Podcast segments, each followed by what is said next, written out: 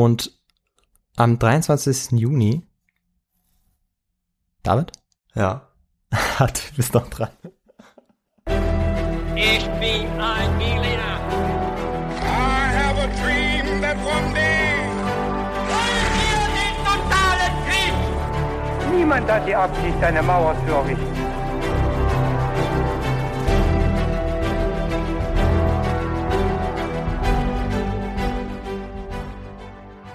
Hi und herzlich willkommen bei His2Go, eurem Geschichte-Podcast zum Mitnehmen. Wieder mit mir, David. Und Viktor? Und wir machen es bei His2Go immer so, dass alle zehn Tage einer von uns dem jeweils anderen eine Geschichte erzählt, die der noch nie gehört hat, wahrscheinlich, also die erstmal völlig neu ist und von der es keine Vorkenntnisse gibt für die andere Person. Und wir steigen dabei immer so ein, dass wir vorher ein paar knifflige Fragen stellen, bevor wir mit der Geschichte beginnen, damit der jeweils andere mitraten muss, ein bisschen knobeln muss und eben auch alle, die zuhören, dann die Möglichkeit haben, selber sich ein bisschen was zu den Fragen zu überlegen. Aber bevor wir damit starten, habe ich wie immer noch eine Frage an dich, Viktor. Was ist dein Getränk eigentlich für die Folge heute? Ja, gute Frage. Du hast mich jetzt ganz überrascht mit der Frage. Spaß beiseite. Bei mir ist es heute ein Pfirsich-Eistee. Also ein Aha. Pfirsichsirup mit Wasser. Also selbst gemacht quasi. Ja, genau. Selbstgemachter Cool. Pfirsich-Eistee.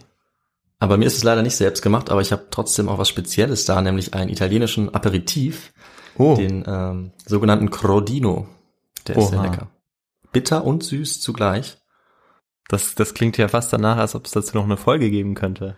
Könnte sein. Und man trinkt es eben vor dem Essen oder eben in diesem Fall vor dem Podcast. Hm, Und dann würde ich sagen, sind wir jetzt genau richtig, um mal loszulegen mit dem genau Einstieg, so oder? ist es. Und ich fange auch gleich mit den Fragen an. Ich hoffe, du bist bereit. Ja, los Sehr geht's. gut. Die erste Frage. Im Zuge der Eroberung Spaniens von Südamerika, welche drei Rohstoffe waren besonders gefragt Mitte des 16. Jahrhunderts? Oh, okay. Drei Rohstoffe. hm. Also ich würde sagen, Silber vielleicht. Das ist auf jeden Fall richtig. Kann man dann noch Gold auch nehmen? Auf jeden Fall. Ah, das dritte. Richtig. Ja, das ist natürlich. Hm, mal kurz überlegen, ob mir noch was einfällt. Äh, ist weniger offensichtlich. ja. Ähm, nee, ich glaube, da komme ich vielleicht- erstmal nicht drauf. Okay. Kein Problem. Dann kommen wir gleich zur zweiten Frage. Wie kam der Amazonas zu seinem Namen? Hast du da eine Ähm, Idee? Hat's was mit Amazonen zu tun? Ja, es hat was mit Amazon zu tun. Ja, also. Äh, Kannst du auch gerne weiter es- ausführen? Ja, ich weiß nicht. Also ich weiß, dass Amazon äh, zumindest in der Antike ähm, eine Idee war, dass es ähm, weibliche Kriegerinnen waren, ja, also Frauen, die gekämpft haben und die eben in den Geschichten dann auch dementsprechend irgendwie ja, reißerisch als als blutrünstig dargestellt wurden. Mhm. Da gab es echt viele Stories dazu und ja, jetzt könnte man eben denken, dass irgendjemand vermutet hat, dass es vielleicht im Amazonas solche äh, Frauen gab. Warum nicht? Warum nicht? Und jetzt äh, die nächste Frage. Also ich lecke noch nicht auf, ob das richtig war oder nicht. Ja. Ähm, genau. Wie lange ist der Amazonas? Ich gebe dir drei Antwortmöglichkeiten. Sind es Aha. 4700 Kilometer, 6400 Kilometer oder 8300 Kilometer? Hm. Puh, das ist so eine Frage. Du, ähm, ja, sagen wir mal 8000. Ja, knapp daneben, es waren 6400. Hm. Aber ja, so Fragen sind nie so leicht zu beantworten. Nee. Und die letzte Frage, die vierte Frage. Was ist eine Brigantine oder Brigantinen? Brigantinen. Ähm, Mhm. boah, ich bin mir nicht sicher, vielleicht ein Schiff. Mhm. Richtig, ja. Ja, Das ist ein Segelschiff mit zwei Masten. ja, so ein bisschen kleineres. Ja, ein bisschen kleiner, ist genau, richtig. Ja, nicht schlecht, nicht schlecht. Hast du denn Ich schon glaube- ungefähr eine Idee, worum es gehen könnte in der Folge? Also ich habe das Gefühl, ich könnte jetzt auch daneben liegen, aber irgendwie klingt das für mich nach einer Story über so einen Entdecker, Mhm. der versucht hat, was war's, die Mündung des Amazonas zu finden? Ja, Oder den, den Ursprung? okay, ja, ja, das sind doch eigentlich schon ganz gute Ideen. Wir werden äh, schauen, ob es sich tatsächlich um einen Entdecker handelt. Aber wie wir gesehen haben, geht es auf jeden Fall um Südamerika, möglicherweise den Amazonas und Ja. eben dieses Seg oder diesem Segelschiff. Ja, ich glaube, da gibt's auch einen Genau. Film drüber, oder? Ähm, das ist möglich, aber wenn, dann kenne ich den, glaube ich, gar nicht. Okay, ja, dann äh, lehne ich mich mal zurück und wir schauen mal, wohin es geht. Genau.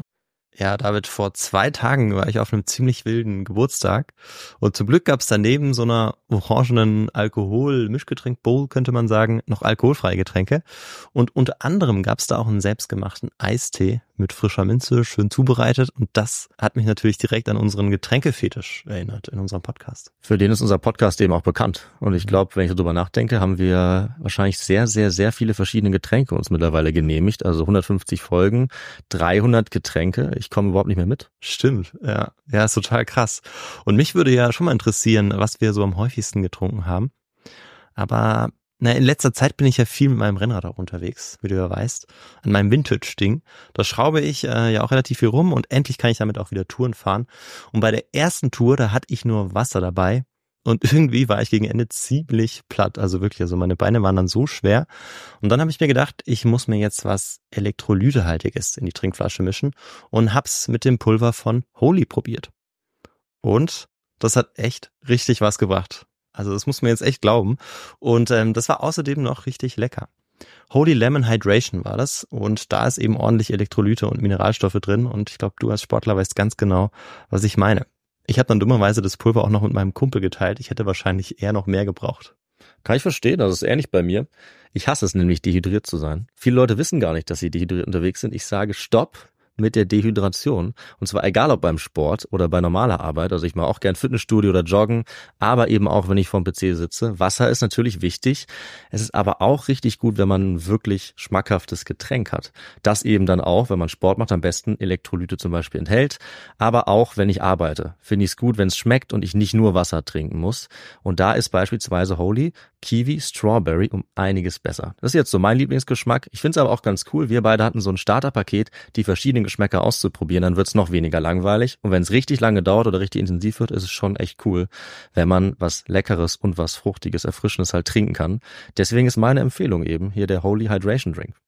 Die Basis ist dabei dann auch echter Tee. Es sind natürliche Aromen statt künstlichen drin. Das schmeckt man auch. Es ist trotzdem kein Zucker drin, auch kein Taurin beispielsweise, kein Bullshit wie die Leute bei Holy selber sagen. Es ist auch keine versteckte Kalorienbombe, nichts besonders Schweres, sondern es ist genauso leicht wie schmeckt, mit weniger als 20 Kalorien pro Portion. Ideal auch für Sportler wie uns. Und günstig ist das Ganze übrigens auch in jedem Fall. Also wir sagen ungefähr 80 Cent pro 500 Milliliter. Das ist deutlich weniger als herkömmliche Energy Drinks. Und noch besser mit eurem Shaker und mit den 100% recycelbaren Verpackungen entsteht auch ganz wenig Müll dabei. Ja, also probiert es unbedingt aus und das Starter-Set, das wir auch beide schon sehr gut kennen und sehr empfehlen müssen. Das heißt Starter-Set Deluxe und ist wirklich der perfekte Einstieg und dafür bekommt ihr mit uns fünf Euro Rabatt. Also anstatt 49,99 Euro kosten euch 43 Holy Drinks inklusive Shaker gerade einmal 44,99 Euro. Dafür braucht ihr den Code HIS2GO5. Also in unseren Shownotes findet ihr den Link dazu und dann gebt ihr einfach, wie gesagt, HIS2GO 5 ein. Alles zusammen und dann bekommt ihr diesen Rabatt. Na sagen wir Prost. Ja. Also das 16. Jahrhundert ist voller unterschiedlicher Geschichten zu spanischen Entdeckungs- bzw. Eroberungszügen. Und wir waren ja auch schon in einer Folge im 16. Jahrhundert in Südamerika. Der Conquistador Francisco Pizarro hatte seit 1532 entscheidend mit zum Untergang des Reiches der Inka beigetragen.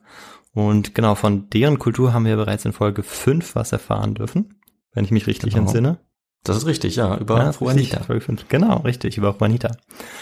Und genau, wie du schon richtig gesagt hast, hat man ähm, die Azteken und die Inka hauptsächlich um Gold und Silber beraubt. Also das waren zwei ähm, Rohstoffe, die man auf Südamerika nicht einfach nur vorfand, sondern die man tatsächlich auch ja an sich gerissen hat und zwar wirklich auch in Unmengen. Und diese Gier nach Gold wurde aber keineswegs gestillt, sondern man hatte eher noch Lust auf mehr.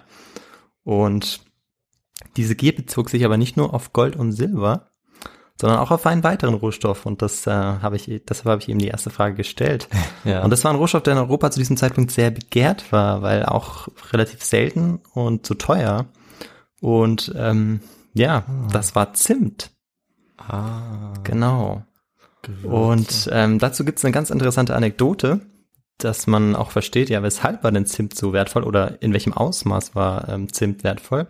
Anton Fugger, ein sehr vermögender Kaufmann, also die Fugger sind allgemein eine sehr bekannte Kaufmannsfamilie ähm, aus der frühen Neuzeit. Und ähm, der verbrannte im Jahr 1530 einen Schuldschein von Karl dem Fünften äh, vor dessen Augen Und zwar in einem Feuer aus Zimtstangen. Okay. Und genau, damit wollte er mit seinem Reichtum prahlen und zeigen, ich äh, habe so viel Geld, dass ich das einfach, diesen Schultern auch in diesen Zimtstangen da verbrennen kann. Wir wollen aber nicht weiter darauf eingehen, warum er das gemacht hat. Das könnte ja vielleicht in der neuen Folge dann irgendwie Thema sein, Ja, sondern wir find wollen uns gut. jetzt nach Südamerika wenden. Und genau, Pizarro hatte gehört, dass es über die Grenzen des Inka-Reichs hinaus ein großes Land gab, in dem Zimt hergestellt wurde. La Canela, also Spanisch für Zimt. Okay. Aber wie kam es zu dieser Legende? Naja, einige Spanier, unter ihnen ein angesehener Offizier, hatten einige Ureinwohner eines indigenen Volkes gesehen und die hatten ihnen erzählt, dass sie weiter Richtung Osten eben ein Land treffen würden, in dem es von diesen Ceylon-Zimtbäumen nur so wimmeln würde. Und außerdem würden da auch noch Goldschätze bereitlegen. Man suchte also ebenfalls, oder man hätte, könnte ebenfalls nach dem Eldorado suchen. Mhm. Und aus diesem Grunde schickte Francisco seinen Bruder González Pizarro nach Quito. David, jetzt habe ich mal wieder eine Hauptstadtfrage für dich. Von welchem Land ist Quito heute die Hauptstadt? Oh Mann, oh, das ist hart. Ähm, also Geografie ist wirklich sehr schlecht. Äh, ich weiß es nicht. Soll ich, äh, soll ich einfach raten oder soll ich es einfach lassen? Ähm, ich weiß nicht, wie du, wie du dich fühlst. Wenn du, wenn du sagst, heute möchtest du mal nicht raten, dann. Nee, dann ich habe ich hab ein gutes Gefühl. Es ist bestimmt ähm, Kolumbien. Leider nicht. Es ist Ecuador. Ah, Im Nordwesten Südamerikas auf der Pazifikseite. das ist peinlich. Und ja, er sollte sich jetzt auf die Suche nach La Canela und dem Tal des Zimtes machen. Und nachdem er das dann gefunden hatte, sollte er auch über dieses Tal herrschen. Also man ist sich sehr sicher, dass es das auch gab. Und genau, Pizarro stattete jetzt die Expedition umfangreich aus mit 300 spanischen Soldaten, 150 Pferden, 2000 Hunden, 100 Jagdhunde und 4000 Ureinwohnern, die als Führer, Diener und Träger, Träger dienen sollten. Und ähm, genau diese, diese ganzen Menschen und Tiere wurden jetzt in, diese, in dieses Abenteuer mit hineingezogen. Allerdings muss man auch sagen, zu den Zahlen, die ich gerade genannt habe, ähm, die weichen auch von Quelle zu Quelle ab. Also da gibt's immer wieder unterschiedliche Zahlen. Das sind immer so jetzt Durchschnittszahlen oder die Zahlen, die sich hauptsächlich bewährt haben in der Forschung, die ich jetzt genannt habe. ja, na. klar. Und naja, das Kapital für diese Expedition stammte natürlich größtenteils aus den Inka-Schätzen. Also das, was man sich genommen hatte, gewaltsam. Mhm. Im Februar 1541 brach Gonzalo Pizarro mit seiner Expedition auf. Nachdem die von den Inka gepflasterten Straßen verlassen waren, beginnen dann auch die Eskapaden. Die möchte ich nur eigentlich kurz zusammenfassen. Es gab äh, ziemlich früh bereits ein Erdbeben, unfassbare Regengüsse und als sie dann auch noch über das Gebirge der Cordillera, die Anden, gehen mussten, ähm, waren sie auch noch Sch- Schneestürmen ausgesetzt und ähm, ja, jetzt starben insbesondere eben die Ureinwohner, die einfach nicht so gekleidet waren wie die spanischen Soldaten. Das Proviant ging dann auch aus, die Regengüsse hielten eben weiter an, die Kleider verrotteten und ja, jeder zweite Teilnehmer der Expedition wurde krank, die meisten litten an Malaria und um weiter vorwärts zu kommen, mussten sie sich durch dichtes Wald schlagen und Flüsse mit Hilfe von selbstgebauten Brücken überqueren. Also es war eben ganz schwer, da jetzt vorwärts zu kommen, äh, auf der Suche nach dem Eldorado bzw. La Canela. Oh ja. Und sobald die Expeditionsgruppe auf indigene Völker stieß, fragte man sie, wo dieses Flachland denn sei mit den Zimtbäumen.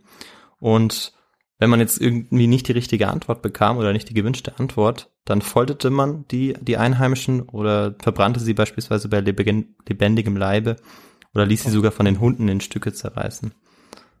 Ähm, also man ging da sehr brutal vor, um eben das Ziel zu erreichen. ja. Letztendlich schaffte man es über die Anden in das Tal von Sumaca. Und genau in diesem Tal stieß dann im März 1941 ein gewisser Francisco de Orellana dazu, mit 23 wusste Soldaten es. zu Pferd. Das war Ah. genau der, den ich gemeint habe. Oriana, ja klar. Das war genau der mit dem den, Amazonas. den kennst ja. du. Wolltest du Ja. auch mal eine Geschichte darüber machen? Hat es irgendwie auch, äh, Witzigerweise liegt, steht es tatsächlich auf meiner Liste, ja. Also Oriana steht auf meiner Liste. ich Äh, hoffe nicht ganz oben. Nee, ich habe mich noch nicht weiter damit befasst, aber ich habe auf jeden Fall schon von der Story gehört. Also musste ich auch gleich dran denken, Mhm. äh, aber der Name war mir jetzt nicht mehr eingefallen. Aber umso besser, dass du jetzt ähm, das für mich machst und ja, ich find's gut. Ich Ja, genau, wir werden, wir werden sehen. Ich weiß eigentlich, Südamerika ist auch so ein bisschen dein Gebiet, aber ich habe mich da jetzt mal vorgewagt. Nee, sehr gerne, na klar. Und Francisco de Orellana war der Cousin von Gonzalo Pizarro und hatte sich bei Kämpfen in Peru bereits vorher hervorgetan. Ähm, so auch bei der Eroberung von Cusco, die Hauptstadt eines der Inka-Reiche. Und dort hatte Orellana auch ein Auge verloren, weshalb er häufig auch nur der Einäugige genannt wurde. Allerdings, den Quellen nach, zum Zeitpunkt des Zusammenschlusses waren bereits 2000 bis 3000 Ureinwohner und 140 spanische Soldaten gestorben oder desertiert. Also dieser ganzen Unternehmung ging es insgesamt gar nicht gut. Ja. Und nachdem man dann auch monatelang umhergehirrt war, traf man auf den Fluss Rio Coca, der anschließend in den Rio Napo mündet. Und jetzt treffen sie auf einen gigantischen Wasserfall von 70 Metern Höhe und das hält natürlich jetzt die Gruppe auf. Und von hier aus sehen sie jetzt den Regenwald und das Amazonasbecken und das alles sieht jetzt aus wie ein grünes Meer. Und man schafft es, diesen Wasserfall zu umgehen und sich in dem Regenwald mit Äxten und Macheten durchzukämpfen. Allerdings währenddessen ja, sterben dann auch immer mehr Menschen weiter an Krankheiten und Hunger. Die Pferde werden jetzt auch gegessen, aus ihren Hufeisen werden Nägel gemacht, um damit Okay. bedachte Hütten festzumachen. Ähm, Genau, es war inzwischen eigentlich wichtiger als Gold oder Zimt, ähm, die, diese Hufeisen, und es ging nur noch ums Überleben. Also man aß, was man finden konnte, Wurzeln, Früchte, Tiere und genau, von La Canela oder El Dorado keine Spur. Und nachdem sie sich zwei Wochen lang entlang des Flusses durchgekämpft hatten, entschied Pizarro jetzt ein Boot zu bauen, damit die schwere Ausrüstung und auch die Kranken transportiert werden konnten und um, auch um Angriffe der Ureinwohner besser verteidigen zu können. Und jetzt baute er eben genau dieses Schiff, also eine Brigantine, auch eine Schonerbrig genannt. Ja. Und die starke Strömung und die dichte Bewaldung, die zum Teil auch in den Fluss reinragte, erschwerte, erschwerte jetzt auch die Weiterfahrt der Expedition. Und nach 20 Kilometern mündete der Rio Coca in den Rio Napo, den ich vorher kurz genannt hatte, und dem sie jetzt weitere 240 Kilometer folgten. Und nachdem sie sich zwei Monate lang durch, durchgeschlagen hatten, trafen sie äh, auf Ureinwohner, die ihnen versprachen, dass sie nur wenige Tage von dem gelobten Land entfernt seien. Sie hatten eigentlich aber keine Hoffnung mehr, weil der Hunger so groß war, sie einfach kaum Nahrung fanden und natürlich in Regenwald zur Regenzeit äh, es natürlich ein ja, sehr schlechter Zeitpunkt ist, um dort sich durchzukämpfen. Und nach wenigen Tagen erfährt er dann auch von ein, einheimischen Anführern, dass vor ihm ein riesiges, unbesiedeltes Gebiet liegt und jetzt ist eigentlich die Expedition ja zum Scheitern verurteilt. Und im Dezember 1540 ernennt Gonzalo Pizarro dann Don Francisco de Orellana zum Kapitän des neu gebauten Schiffes San Pedro. Und er befiehlt ihm jetzt Provision für die gesamte Expeditionsgruppe zu finden. Und am 25. Dezember 1541 bricht Orellana dann mit 57 Männern auf. Er setzt jetzt die Reise fort, findet aber nicht das versprochene Land, kein Proviant, kein Zimt und die Strömung ist so stark, dass sie ja immer weiter weggetragen werden. Und inzwischen berechnet er auch, dass wenn sie jetzt zurücksegeln würden, Monate brauchen würden. Und was er jetzt macht, ist, dass er auf eigene Faust entscheidet, weiter zu segeln. Ein Priester und ein Soldat kritisieren dann auch sein Vorgehen. Der Soldat oder den Soldaten, der eben sein Vorgehen kritisiert hat, den lässt er auch einfach zurück auf einer auf einer kleinen Insel im, im Fluss, weil also die Fluss die Flüsse sind auch sehr breit in dieser Gegend. Oh, ja. Und naja, der äh, erleidet na- natürlich einen Hungertod. Also er duldet keine Kritik, Francisco de Orellana. Und er nennt sich dann auch selbst zum Kapitän seiner Majestät. Ja, aber ganz schön illegal, was der da alles betreibt. Ja, ja, ne? also äh, genau. wenn die Der- Geschichte mit dem mit dem Zurückgelassenen stimmt und die ganzen ähm, Morde und und Gewalttaten vorher der Reise, Genau, genau. Schon, Also Oriana war auf jeden Fall eben Teil, also er war ja nicht von Anfang an dabei, er stößt dann erst dazu, aber Ja. er hat diese ganzen Brutalitäten sicherlich mitbegangen ja, und es klar, war keineswegs ja, so, Ja, hat ja die Inka schon angegriffen und und ähm, Genau, genau, er war schon dafür bekannt. Ja schon sehr brutal. Also wir merken vielleicht schon, dass wir in eine Richtung gehen, die vielleicht nicht für einen Entdecker spricht. Ja, nee, auf Ähm, jeden Fall einfach ein Conquistador, ne, ein klassischer. Ja, genau, das ist schon mal ähm, ein ganz wichtiger Punkt, auf den wir nachher Mhm. noch zurückkommen werden. Sehr gut, ja. Mhm. Genau, und währenddessen kämpft sich Gonzalo Pizarro zurück nach Quito, weil, ähm, naja, Oriana kommt nicht zurück. Er hatte jetzt jede auf Hoffnung aufgegeben, irgendwie weiter vorwärts zu kommen oder La Canela zu finden und er möchte jetzt unbedingt zurück nach Quito. Ähm, gegen die Strömung sind sie aber machtlos, sodass sie sich durch den Wald in nördliche Richtung zurückkämpfen müssen. Und ah, auf der Suche nach Nahrung metzelten sie die einheimische Bevölkerung nieder, stahlen alles, was sie hatten. Und von den anfangs mitgebrachten, mitgebrachten 900 Hunden waren nur noch zwei Jagdhunde im Leben. Der unendliche Hunger führte letztendlich auch dazu, dass ja Menschen, die starben, wie wir es manchmal aus Expeditionen kennen, Hm. dann auch gegessen wurden. Also der Kannibalismus begann. Und Ja. auch dadurch, dass ihre Kleidung ständig nass wurde, ja, schritten sie irgendwann nackt voran, weil diese Kleidung verrottete und das war natürlich auch nicht gut für die Gesundheit, für den Körper. Stimmt. Und deshalb muss man sich vorstellen, dass da ein ganzer Expeditionstrupp nackt ähm, ja, durch den Regenwald schreitet und sich durchkämpft Ja. und sich ja zum Teil gegenseitig isst. Also eine ganz verrückte Situation. Hm. Und tatsächlich nach 16 Monaten kehrt ja die einst so glänzende Expedition nach Quito zurück. Sie hatten 600 Kilometer zurückgelegt. Alle Ureinwohner, die an der Expedition teilgenommen hatten, starben. Mhm. 80 spanische Soldaten überlebten. Und ja, Gonzalo Pizarro hatte sein gesamtes Vermögen verlo verloren und sein Amt als Statthalter von Quito auch noch. Wir wollen jetzt aber bei Oriana weitermachen. Ja. Der ist jetzt also auf dem Rio Napo und fährt weiter nach Osten. Aber bereits am zweiten Tag bricht ein Leck am Schiff aus und während sie versuchen, es zu reparieren, reißt die Strömung das Boot jeden Tag etwa 40 Kilometer weiter. Also die Strömung ist so stark, dass sie Das gar nicht dagegen ankommen. Ja, das ist ja schon ganz schön weit. Also, Ja, krass. genau. Die Also treiben einfach völlig planlos den Fluss runter, ne? Genau. Und Heftig. ja, nach drei Tagen treffen sie dann immer noch nicht auf Behausung. Sie haben Hunger, sie haben nichts zu essen. Und ja, jetzt sieht eigentlich der Orianer keine andere Möglichkeit, als Südamerika zu durchqueren und nach Spanien zu segeln. Aber er weiß nicht, dass zwischen ihm und dem Atlantik 5000 Kilometer liegen. Ja, das ist, das ist natürlich äh, zu weit für so eine kleine Reise, ne?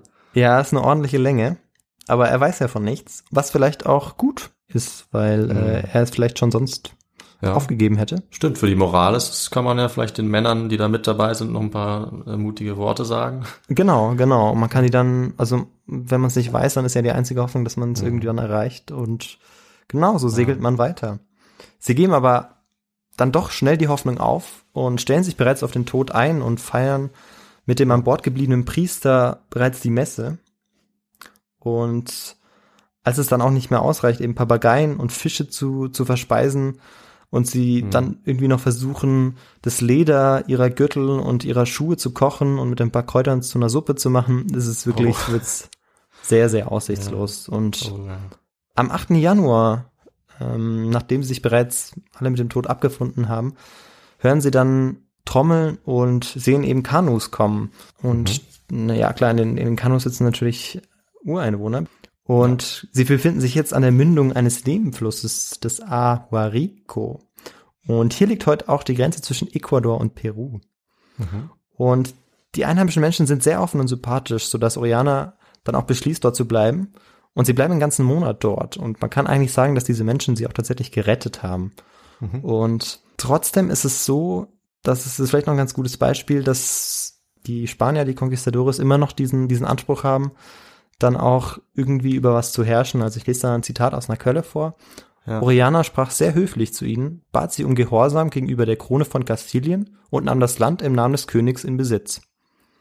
Und das muss man sich vorstellen. Also, Ja. die sind völlig ausgehungert dahin gekommen, wären mit Sicherheit gestorben, hätten keine Möglichkeit gehabt zu überleben und werden jetzt gerettet und Ja. ja, nachdem sie wahrscheinlich da ein paar Tage waren, wieder zu Kräften kamen, dann haben sie sofort versucht, dann auch wieder ja ihre Überlegenheit deutlich zu machen. Wahnsinn. Also ich, also Und- diese, diese Dreistigkeit, es ist wirklich Genau. einfach anzunehmen. Ich meine, die, man kann wahrscheinlich vermuten, dass die indigene Bevölkerung dort noch nicht mal das Konzept verstanden hat von einem, ja, König oder, oder, oder auch dem, dem Papst, der irgendwelche Rechte verleiht. Genau, auf richtig, weil man versucht sie natürlich auch Ja. zu kon also zum zum Christentum zu konvertieren, Ja. also ja. Also die kommen dahin und sind natürlich technologisch vielleicht überlegen, waffentechnisch, aber es ist, Hm. Also was das, also was das für Verbrechen darstellt, kann man sich echt kaum vorstellen. ja. Das finde ich echt richtig übel. Krass. Und Oriana merkt tatsächlich auch selbst, dass er jetzt, um zu überleben, eine ganz neue Haltung einnehmen muss, ähm, wenn er, wenn er auch die Expedition, die gesamte Expedition retten will. Mhm. Es ist jetzt nicht so, dass er von heute auf morgen plötzlich sein Verhalten als Conquistador aufgibt, aber er geht jetzt ein bisschen taktischer vor, weil er merkt, dass er, wenn er wirklich ein aggressiveres Verhalten an den Tag legt oder eben dieses Verhalten, dass er wirklich anderen etwas aufzwingen möchte, Mhm. dass er dann nicht immer gut ankommt. Und er, er braucht ja die Hilfe der, der indigenen Völker, der Ureinwohner. Er ist ja von denen abhängig. Er hat ja gar keine Möglichkeit, ohne sie zu überleben. Ja. Und am 2. Februar segeln sie dann wieder los und erreichen zehn Tage später den gigantischen Zusammenfluss von Rio Napo und Rio Mara Maranon und landen jetzt natürlich im Amazonas. Ah, okay, jetzt sind wir soweit. Genau. Und ja, einer Quelle nach sind bereits sieben Menschen gestorben von dieser Expedition. Eine wurde ja bekanntlich ausgesetzt und so müssten es noch 49 gewesen sein. Aber wie gesagt, die Zahlen sind immer schwer nachzuvollziehen. Und jetzt treffen sie immer wieder auf neue äh, indigene Völker, die ihnen dann auch erzählen, dass es ein Volk namens Konyapuyara gibt. Ähm, ich bin mir nicht sicher mit der Aussprache, was die Spanier später dann auch als Amazonen übersetzten. Und wir werden nachher noch darauf zurückkommen. Es gibt äh, mehrere Theorien oder zwei Theorien, die ich vorstelle, wie der Amazonas zu seinem Namen kam.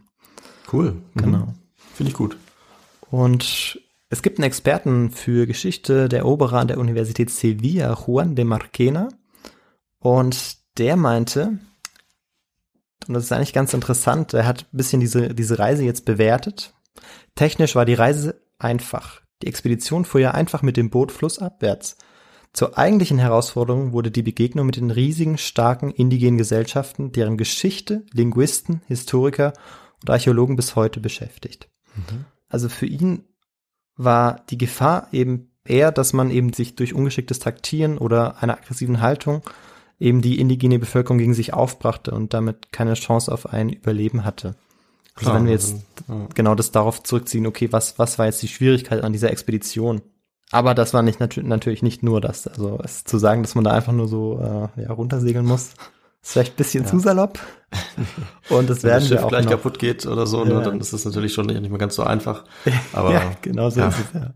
47 Leute sind eben auch nicht die beste ähm, Streitmacht, sage ich mal, um irgendwie auf, auf Ärger aus zu sein in so einem Gebiet. Das, also es macht schon Sinn. Genau, genau. Und man muss sich auch vor Augen führen, dass, dass das alles Soldaten waren und sie ja es nicht gewohnt waren, jetzt irgendwie im Regenwald zu segeln und vor allem auch nicht dann auch ein Schiff zu bauen, ähm, was sie ja bereits gemacht haben und was jetzt kommt, auch nochmal machen werden. Denn es musste Neues gebaut werden, weil das alte einfach zu offen und zu flach war und gegen ernsthafte Angriffe nicht bestehen konnte, weil man muss sich vorstellen, die Ureinwohner, die, deren Waffe war eigentlich war der Pfeilenbogen. Und wenn man sich da nirgends verstecken konnte, weil es zu offen und zu flach war, dann war man natürlich da ein ähm, ja, sehr leichtes Opfer. Klar, in einem Dschungelgebiet, wo man äh, nicht sieht, was links und rechts ist, ne, dann schwierig. Genau, genau. Und so bauten sie dann auch in 35 Tagen eine neue Brigantin, die Victoria. Und auch dabei hatten sie Hilfe von einem indigenen Volk, den Aparia. Also, ja. ja. sie werden stetig von den, von den Ureinwohnern unterstützt. Hm. Bei ihrer Flucht vor dem Tod, kann man eigentlich sagen. Ja, unfassbar, wie hilfsbereit die dann waren, also ihren, ihren eigenen Untergang damit wahrscheinlich beschleunigt haben. Noch. Genau, und man Also- muss auch, genau, und was man vielleicht auch noch dazu sagen kann, ist, dass ähm, diese, diese Stämme, diese Völker vielleicht auch noch nicht so viel davon gehört hatten, wie die Spanier eigentlich, oder was die Spanier in den 30, 40 Jahren vorher bereits angerichtet hatten. Das Ja, heißt, das denke ich auch, es trafen ja. jetzt Völker aufeinander, Menschen aufeinander, die sich erstmal irgendwie gegenseitig vielleicht helfen wollten, keine, noch nichts wussten, wie der andere, was der eigentlich für ein Ziel hatte oder bereits getan hatte. Ja. Und Ja. Ja, ich denke halt, dadurch, dass es eben eine technologische Überlegenheit gab, ja, sie waren eben militärisch schlagkräftig, aber das konnten die eigen, also die indigene Bevölkerung da konnten das ja auch nicht wissen. Ne? Und die waren wahrscheinlich einfach komplett unterschiedliche Interessen. Auf der einen Seite willst du halt erobern und zum Teil eben morden. Und die anderen waren vielleicht einfach daran interessiert, ähm, Handelsbeziehungen aufzubauen, ja, oder diplomatisch zu agieren. Und hätten einfach, glaube ich, also die konnten einfach nicht damit rechnen, dass so eine kleine Anzahl von Leuten ähm, so, ja, so, Ja. so mordend und plündern und solche schlechten Absichten genau bereit dazu ist, wirklich zu morden. Und am 12. Mai kamen sie dann in eine Provinz namens Marquis Paro und trafen auf den Stamm der Omaguas. Und das war damals oder muss damals ein sehr, sehr großer Stamm gewesen sein. Und selbst 1970 gehören da noch einige Menschen dazu, es sind aber nur noch 150. Ja, okay. Und sie sind jetzt ganz überrascht, weil sie treffen jetzt auf bewachte Grenzposten und eine Zollstation. Diese Gegend ist heute die Grenze zwischen Peru und Brasilien. ah, Das ist vielleicht ganz interessant. Und eben damals waren da bereits, war das bereits äh, so eine Zone, wo man sich dann eben abgegrenzt hat, vielleicht von anderen ähm, Stämmen. Und hier kam es dann auch tatsächlich zu kriegerischen Auseinandersetzungen zwischen eben Spanien und den Omaguas. Und die Spanier setzen jetzt ihre Arkebusen ein. Das sind eben so Handfeuerwaffen, das ist vielleicht nochmal ähm, ja, erwähnenswert. Und sie hatten auch noch Armbrüste und die Omaguas eben Pfeil und Bogen und ja, so kämpften sie jetzt gegeneinander. Und die Auseinandersetzungen halten jetzt auch relativ lange an. Und ja, in den Quellen, die natürlich ähm, ausschließlich spanisch geprägt sind, werden sie jetzt stetig von Natürlich. 130 Kanus und 8000 Menschen verfolgt. Da muss man natürlich auch sehr äh, vorsichtig sein mit, mit der Anzahl der Menschen. Aber es gab wohl tatsächlich sehr, sehr große, ja zum Teil sogar Siedlungen, kann man fast sagen. Dazu komme ich vielleicht auch noch. Ja. Das heißt, ähm, es ist auch ähm, sehr wahrscheinlich, dass es tatsächlich sehr, sehr viele Menschen in diesem Amazonasbecken gab. Genau. Und ja, jedes Mal, wenn sie dann mal tatsächlich auch mit den Armbrüsten und Arkebusen feuerten und diese hervorholten, war es anscheinend so, dass die den Verfolger dann auch losließen und sie dann äh, nicht mehr weiter verfolgten. Ja. Und ja, sobald sie dann zur Proviantbeschaffung, also sobald sie eben dann auch ihre Armbrüste und Arkebusen mal hervorgeholt äh, hatten und dann auch die, ähm, ja, die Ureinwohner sie nicht mehr verfolgt hatten, konnten sie dann auch eben in die Dörfer gehen und sich Proviant beschaffen. Mal friedlich, mal gewaltsam. Da machte man eigentlich, ja, man versucht das vielleicht erstmal irgendwie da mit den Menschen zu reden. Aber wenn es nicht anders ging, ging man natürlich auch gewaltsam vor. Und die Menschen, also die jetzt die Leute, die bei der Expedition teilgenommen haben und Orianer, die können eigentlich ihren Augen kaum trauen, was sie jetzt sehen, weil das sind tatsächlich, ja, fast ganze Städte, die sie sehen. Sie finden kunstvolle Keramikarbeiten, Götterstatuen aus Palmblättern mit Silberscheiben auf Armen und Beinen und sogar auch, ja, so, so Glasarbeiten. Und genau, sie stehen sogar dann auch vor einem Tempel. Sie finden Mitren, wie die von Bischöfen und auch Gewänder in allen unterschiedlichen Farben. Also sie sind wirklich ganz erstaunt auch und beeindruckt von der, von der Kultur. Und man geht eben heute davon aus, dass in Zentralamazonien im 16. Jahrhundert tatsächlich bis zu vier Millionen Menschen gelebt haben. Heute sind es noch etwa 240.000 Menschen. Also insgesamt jetzt. Das ist natürlich ein großer Unterschied. Ja. Ja, Und wer dafür Oh. verantwortlich ist, ist auch ähm, relativ klar, ne? ja genau. Zumindest zum Und Teil. ähm, wir haben auch so ein bisschen, wir, wir werden jetzt in dieser Folge auch so ein bisschen den Ursprung ausmachen von, von dem, was dann auch folgen wird, weil es natürlich, sobald einer anfängt, irgendwie ja, so eine Reise zu überleben und dann weiter erzählt, was er gesehen Mhm. hat, ähm, Ja, die spricht sich das rum und dann möchten das andere machen und irgendwann machen das immer mehr Menschen und Ja. die verdrängen dann die Menschen, die dann vor Ort sind.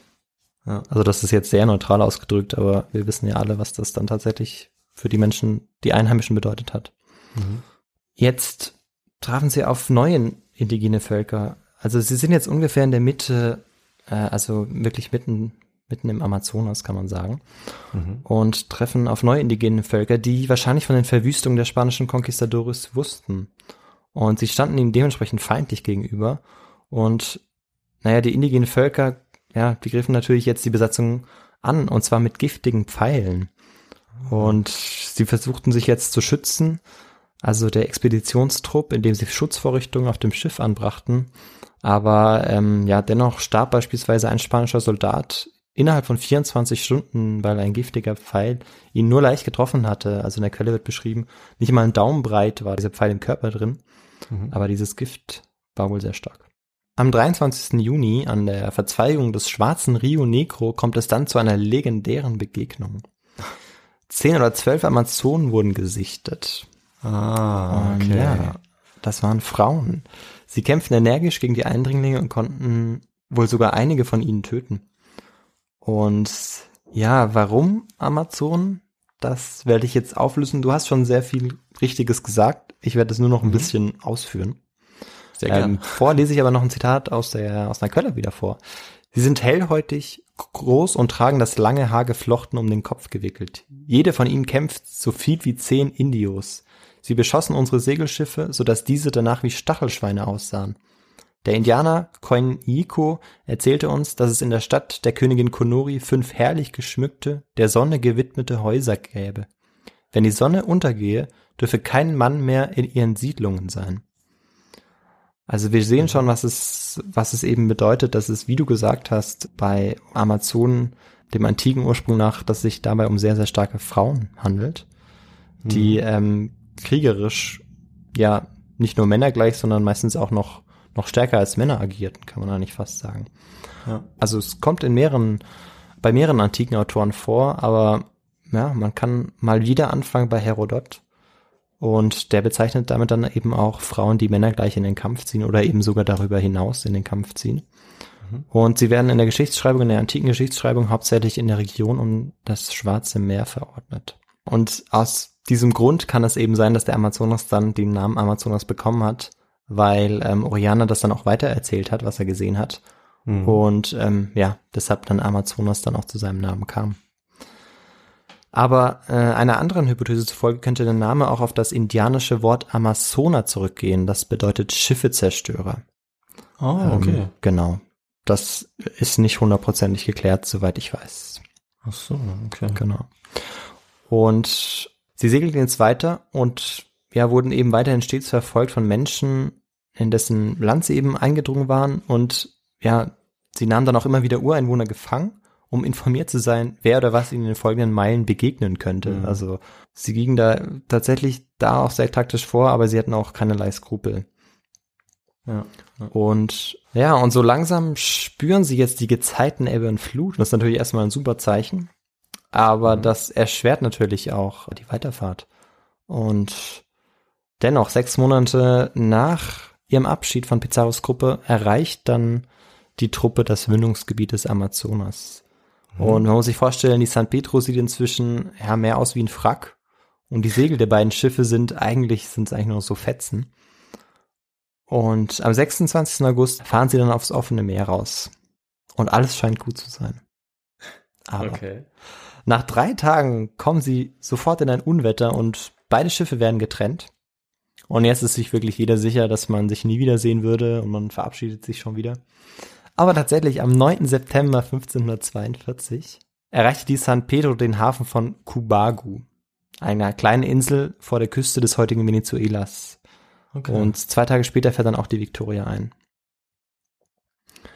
47 der ursprünglich 57 Männer hatten überlebt.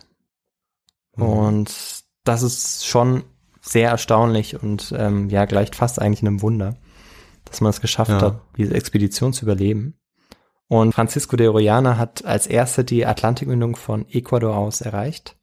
Und er hatte eine Entfernung von etwa 5000 Kilometern zurückgelegt. Was sehr weit ist. ja, das klingt echt weit, ja. Und ja, wie wird er jetzt empfangen? Ähm, naja, Oriana wird Mhm. keineswegs als Held empfangen. Mhm. Er hat ja kein Eldorado gefunden, er hat kein La Canela gefunden. Nicht mal ein gutes Gebiet, das man kolonisieren könnte, weil da ja alles bewaldet ist. Und ja, deshalb entscheidet sich Oriana, inzwischen Statthalter der Provinz Amazonien. Was natürlich lächerlich ist, weil ähm, man da über keinen Besitz verfügt. Welche, welche Provinz eigentlich, ja. Genau so ist es. Aber vielleicht hat er irgendwie seine, seine spanische Flagge irgendwo reingesetzt Mm, und gesagt, bestimmt, das ist ja. jetzt die Provinz Amazonien. und er bricht wieder zu einer Expedition auf, weil, ja, er ist, er will immer noch irgendwie dieses Eldorado La, La Canela finden, um, um noch reicher zu werden. Und Tja. diese Reise endet dann in einer Tragödie. Und er stirbt am Ende einsam auf einer Insel, ganz allein. Aha. Ja, Oriana hat letztendlich persönlich eigentlich nichts erreicht, muss man sagen. Ja. Hart, aber ehrlich, ja. Allerdings hat er eben den Europäern, wie es vorher ein bisschen oder wie es vorher schon gesagt hatte, den Weg bereitet, eben sich an den Ressourcen des riesigen Amazonasbecken zu schaffen, zu machen und natürlich auch für die Naturvölker begann jetzt ein Kampf ums Überleben. Denn ja, das Amazonasbecken hatte jetzt nicht, verfügte nicht über die, die Mengen an Zimt, die man, die man wollte, aber natürlich war das Holz nicht unerheblich und wichtig und ist ja bis heute ein ganz, eine ganz wichtige Ressource. Ja, Oriana war, wenn man das jetzt bewerten möchte, eben war ein Veteran der blutigen Eroberung des Inka-Reichs, wie wir es vorher bereits genannt hatten. Das gewonnene Gold reichte ihm einfach nicht aus, er wollte immer mehr. Ja. Er war ein klassischer Conquistador. Er war stets besessen davon, ein Traumland zu finden, das ihn noch reicher gemacht hätte. Und ja, die zum Teil noch heute bestehende Meinung, Oriana sei ein Forscher oder Entdecker, ist also eigentlich völlig daneben und völlig Ja. falsch. Äh, es gibt wahnsinnig viele Statuen tatsächlich von ihm.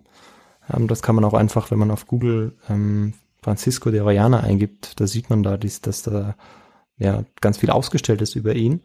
und dass tatsächlich eine Provinz nach ihm benannt ist und auch eine ganze Stadt nach ihm benannt ist. Ja. Also da ist man noch nicht so weit gegangen, dass man hier vielleicht mal einen Schlussstrich zieht und sagt, dass man ähm, ja vielleicht die Namen ändert, zum Beispiel. Ja. Auch das Vorgehen mal verurteilt, weil das wäre, denke ich, sicherlich angebracht. Auf jeden Fall. Oder ja, wie man das kommuniziert. Also ich habe ja jetzt auch diese Geschichte nur grob im Kopf gehabt, aber irgendwie hatte ich eben auch Entdecker im Kopf. Hm. Und äh, nicht stattdessen irgendwie ja, Ausbeuter oder, oder auch Massenmörder, Nee. sondern mir ist Ja. erstmal irgendwie Entdecker in den Kopf gekommen. Das Genau, ist schon, ja. Weil das eben immer so wieder erzählt wird. Genau, und das ist eben ganz wichtig hervorzuheben, dass es eben nicht so war. Also Ja. wir haben dann im 18. Ähm, Jahrhundert dann ja auch viele Entdeckungsfahrten, die wirklich dann auch sich der Entdeckung widmen. Also wenn man Ja. nur an die Polarfahrten denkt und so weiter. Ist, Ja. Aber das ist hier eben in, bei diesem Beispiel ganz anders. Also das ist, eigentlich ist ihm diese Expedition ja nur gelungen, weil er vor dem Tod eigentlich geflüchtet ist. Und das ist eigentlich mehr ein Zufall gewesen, beziehungsweise eigentlich ein Wunder, dass er es überlebt hat. Und eine Verkettung von Zufällen und eben auch äh, Großzügigkeit ne, von, von Menschen, die ihm geholfen haben. Ja, genau, richtig. ja Großzügig von Menschen, die ihm geholfen haben. Ja, und im Übrigen ist auch eben nirgendwo Zimt gefunden worden. Oh nein. Und genau, das war meine Geschichte. Okay, ja, super. Und äh, was uns natürlich dann noch fehlt, sind jetzt deine persönlichen Quellen, deine Literatur. Ne? Ja, na klar. Also da gibt es einmal ein Überblickswerk, will ich gar nicht sagen, weil ich bin mir nicht mal sicher, ob das eine Historikerin ist. Aber es, man kann sich da sehr gut einlesen.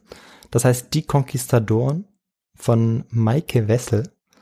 Und genau, das ist ganz gut, wenn man ein bisschen was wissen will über die Spanier in Südamerika, beziehungsweise den Conquistadores. Und dann gibt es noch ein Quellenband, Expeditions into the Valley of the Amazons von Clemens R. Markham. Und dieser Quellenband ist aus dem 19. Jahrhundert. Und genau, das sind zwei Quellen eigentlich, die ähm, hauptsächlich darüber berichten. Das ist einmal zum Beginn der Reise und das ist von Garcias Inca de la Vega. Und zur Reise von Francisco de Orellana dann letztendlich ist es Antonio de Herrera. Genau. Ja, finde ich, äh, finde ich sehr gut und habe jetzt auch Lust mal reinzugucken, wenn ich den äh, an- irgendwie an diese Quellen mal rankomme. Vielleicht manchmal findet man auch was im Internet, so einen einzelnen Auszüge oder so.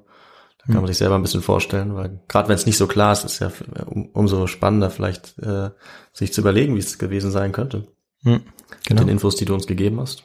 Ja. Finde ich top. Ja, dann äh, ist von meiner Seite eigentlich ähm, keine weiteren Fragen mehr. Sind wir soweit fertig mit der Geschichte, oder? Ja, sind wir fertig. Okay. Ja, dann sage ich doch noch was zum Genau. Feedback, was man uns geben kann. Ne? Also es ist so, äh, ihr könnt uns sehr gerne, wenn euch die Folge gefallen hat, Feedback gege äh, geben, indem ihr uns zum Beispiel eine E-Mail schreibt. Da könnt ihr irgendwie Verbesserungsvorschläge oder, oder Wünsche, Anregungen oder einfach Kontakt mit uns aufnehmen. Gerne an unsere Feedback-E-Mail, das ist die feedback.his2go at gmail.com. Da könnt ihr euch melden. Sonst, wenn ihr uns helfen wollt, könnt ihr uns sehr gerne auf Apple Podcasts mit 5 Sternen bewerten. Das erhöht unsere Sichtbarkeit. Oder ihr könnt uns folgen auf Spotify oder anderen Plattformen, wo ihr uns hört. Und auch auf Instagram sind wir. Da könnt ihr euch unsere Quellen zum Beispiel angucken oder mal ein paar Fotos. Ja, und nachdem wir das jetzt auch abgehakt haben, würde ich sagen, wir verabschieden uns. In zehn Tagen geht's wieder weiter. Da habe ich eine Geschichte parat für, für euch, wenn ihr wollt. Und dann würde ich sagen, ciao, bis zum nächsten Mal. Ja, da freue ich mich schon drauf. Ciao, bis zum nächsten Mal. Ciao.